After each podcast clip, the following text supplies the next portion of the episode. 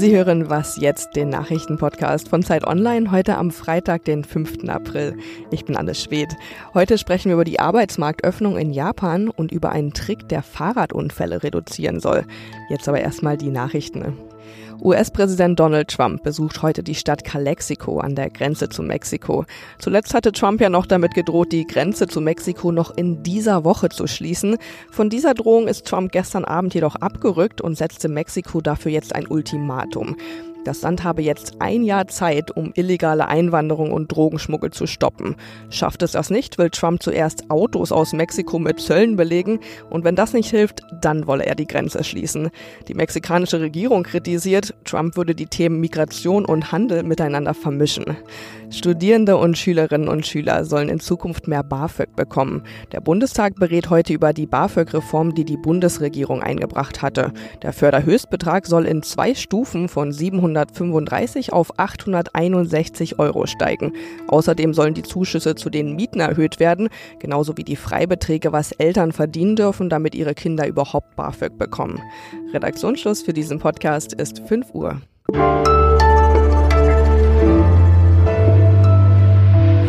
Hallo und herzlich willkommen zu dieser Was jetzt Folge am Freitag. Ich bin Erika Zinger.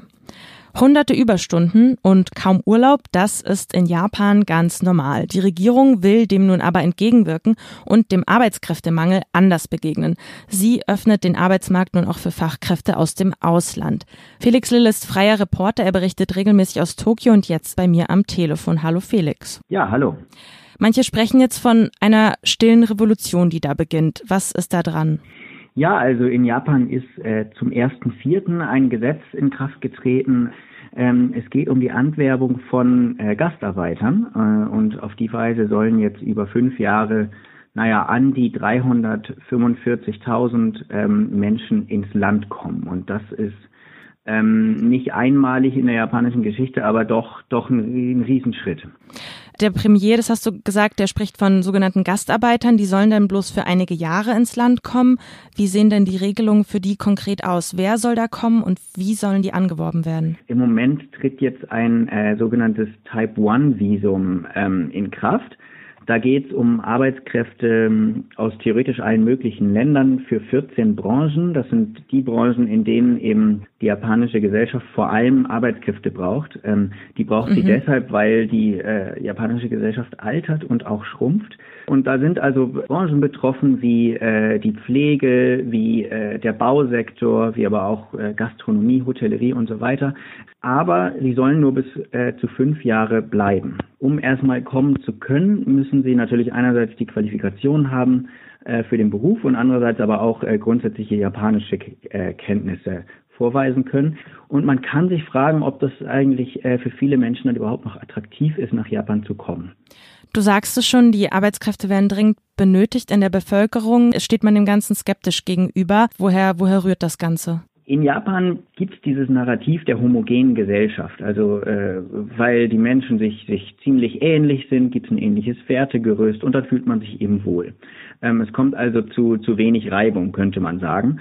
Dieses Konzept, das ist natürlich dann auf die Probe gestellt, wenn viele Leute von außen kommen. Ja, Japan hat ähm, bis jetzt einen ziemlich geringen Ausländeranteil. Der, also der Anteil der Bevölkerung, ähm, der keinen japanischen Pass hat, hat äh, liegt nicht bei zwei Prozent, leicht drunter, ähm, ist aber trotzdem im Moment historisch hoch. Also vor 30 Jahren war der noch halb so hoch in etwa. Es tut sich also etwas in Japan und äh, das nehmen die Leute wahr, äh, nämlich ja, insofern, dass die Gesellschaft dann doch diverser wird. Mal ganz realistisch gesprochen, aus deiner Perspektive, glaubst du, dass diese neuen Bestimmungen dem demografischen Trend irgendwie entgegenwirken werden? Also wenn man ökonomisch denkt, dann, dann bräuchte äh, Japan eigentlich dreimal so viele Einwanderer. Dabei stütze ich mich auf eine Schätzung der Regierung. Die könnte sogar noch, mhm. noch konservativ gehalten sein. Und das, obwohl dies nicht alles ist, was Japan tut, um diesem Arbeitskräftemangel zu begegnen. Also es wurde auch schon das Pensionsantrittsalter erhöht. Es steigt jetzt gerade von, von 60 60 bis 65. Dann wird versucht, äh, mehr Frauen in den Arbeitsmarkt zu bringen und es wird auch mit Hochdruck daran geforscht, ähm, wie man Arbeitsprozesse automatisieren kann, dass man also überhaupt weniger Arbeitskräfte braucht. Trotz alledem wird Japans Arbeitsbevölkerung weiter sinken und zwar auf eine Weise, dass es an Arbeitskräften mangelt. Das sagt Felix Lill, der bei mir am Telefon war. Ich danke dir fürs Gespräch. Ja, vielen Dank auch.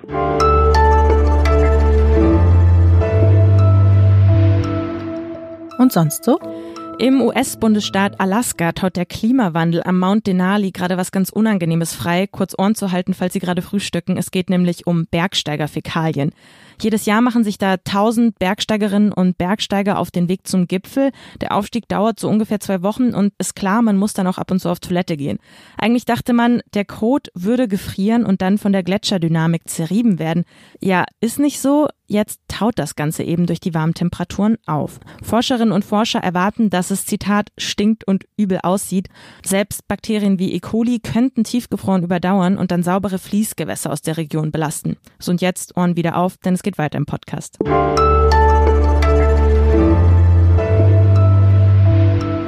Folgende Situation. Sie fahren Fahrrad auf der Straße und dann völlig ahnungslos, zack, reißt ein Autofahrer die Tür auf vor ihnen. Sie rangieren ihr Fahrrad gerade noch so vorbei an der Tür. Ich habe das öfter schon erlebt, genau so und dabei ganz viel Glück gehabt. Für manche Radfahrer kann das aber auch tödlich enden. Man nennt diese Art von Unfällen Doring. Über 2000 Menschen werden jedes Jahr in Deutschland dabei verletzt, 20 kommen so ums Leben. Meine Kollegin Juliane Frisse hat zu diesen Unfällen recherchiert und ist bei mir im Studio. Hallo Juliane. Hallo. Du hast in deiner Recherche herausgefunden, dass sich das eigentlich total einfach vermeiden lässt durch einen einfachen Trick. Holländischer Griff heißt das. Was ist das genau? Also der holländische Griff, das ist eine Methode, um aus dem Auto auszusteigen. Denn wenn du als Radfahrerin so im letzten Moment einer Autotür ausweichen musst, dann hat das ja was damit zu tun, dass der Autofahrer oder die Fahrerin nicht richtig aufgepasst hat, nicht geguckt hat, ob da jemand kommt. So, und der holländische Griff ist einfach eine Angewohnheit, dass du nicht mehr vergessen kannst mhm. zu gucken. Das Ganze musst du dir so vorstellen, wenn du auf dem Fahrersitz sitzt, dann öffnest du die Tür nicht mit der linken Hand, sondern du machst die Tür ganz ungewohnt mit der rechten Hand auf. Das klingt tatsächlich total simpel, aber was bringt das jetzt? Wenn du die rechte Hand nimmst, dann drehst du dich automatisch in den Schulterblick hinein. Also dein Oberkörper, der bewegt sich so mit deinem Arm rüber zur Tür. Du schaust in den Spiegel auf die Straße, so ein bisschen nach hinten über die Schulter. Und dann sehe ich dabei den Radfahrer und mache die Tür eben doch nicht auf. Ja, hoffentlich. Also du kannst den Schulterblick als Autofahrerin eigentlich nicht mehr vergessen essen, wenn du es so machst. Mhm. Und das Ganze funktioniert übrigens auch auf der Beifahrerseite. Da nimmst du dann einfach die andere Hand. Faustregel, einfach immer die Hand nehmen, die weiter weg ist von der Tür. Warum heißt diese Methode jetzt holländischer Griff? Kommt das aus den Niederlanden? Ja, also das ist für sehr viele Niederländerinnen und Niederländer einfach die völlig normale Art, äh, eine Autotür zu öffnen. Also viele Fahrlehrer unterrichten den Griff, mhm. ungefähr so seit Anfang der 70er Jahre. Kinder schauen sich das von den Eltern ab, wie die aus dem Auto aussteigen. Ja, der holländische Griff ist da einfach total selbstverständlich. Jetzt sind die Niederländer unsere direkten Nachbarn. Wir hätten uns den holländischen Griff eigentlich auch schon abgucken können. Wieso habe ich das nicht in der Fahrschule gelernt? Ja, wahrscheinlich, weil auch gute Ideen manchmal ein bisschen Zeit brauchen, bis sie sich durchsetzen. Aber womöglich ist diese Zeit jetzt gekommen. Großbritannien empfiehlt seit kurzem Autofahrern, den holländischen Griff zu benutzen. Ja, und auch in deutschen Fahrschulen tut sich da gerade was. Ich habe mit Dieter Quentin gesprochen. Das ist quasi der oberste Fahrlehrer Deutschlands, nämlich der Bundesvorsitzende der Fahrlehrerverbände. Und der sagt, ja, der holländische Griff, das ist eine sinnvolle Methode. Und er selbst weise seine Schüler in der Fahrschule in Göttingen auch darauf hin, dass sie den holländischen Griff machen können, um eben so den Schulterblick zu automatisieren. Aber er hat mir auch auch gesagt, entscheidend ist dass die Fahrschüler den Schulterblick machen, aber wie sie es machen, das ist am Ende auch ihre Sache. Was sagen denn die deutschen Fahrradverbände dazu? Die sind bestimmt dafür, oder? Ja, die sind dafür, dass Fahrschüler das lernen, den holländischen Griff, aber die sagen auch, viel wichtiger ist die Infrastruktur. Also es braucht sichere Radwege, die getrennt sind von parkenden Autos, dass es eben erst gar nicht zu den Doring-Unfällen kommen hm. kann. Und was ist deine Einschätzung, Juliane? Sind die Radwege wichtiger? Die sind am Ende tatsächlich der verlässlichere Schutz. Der Punkt ist nur, wann sind die denn alle gerade mal gebaut. Mhm. Also das wird noch ein paar Jahre dauern. Und ähm, der holländische Griff, den könnten sich Autofahrerinnen, Autofahrer einfach direkt sofort angewöhnen. Ja, das ist eigentlich nur eine mini kleine Veränderung, aber eben eine, die Leben retten könnte. Also die Autotür bitte in Zukunft nur noch mit der weiter entfernten Hand öffnen. Danke dir, dass du hier warst. Gerne. Das war was jetzt für heute. Sie können uns schreiben wie immer gerne an wasjetzt@zeit.de. Tschüss und machen Sie es gut.